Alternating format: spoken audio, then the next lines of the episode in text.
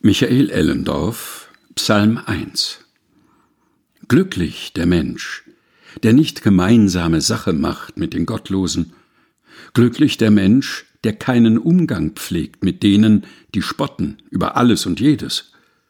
Glücklich der Mensch, der Gottes Gebote hält und seine Nächsten liebt wie sich selbst. Ein solcher Mensch ist wie ein Baum, gepflanzt am Wasser, der seine Wurzeln streckt zum Bach ein solcher Mensch fürchtet nicht die Hitze und ist gefeit vor jeder Dürre. Seine Blätter bleiben immer grün, und er bringt Früchte ohne Ende. Ein Text, komponiert nach Psalm 1 und Jeremia 17 von Michael Ellendorf, gelesen von Helga Heinold.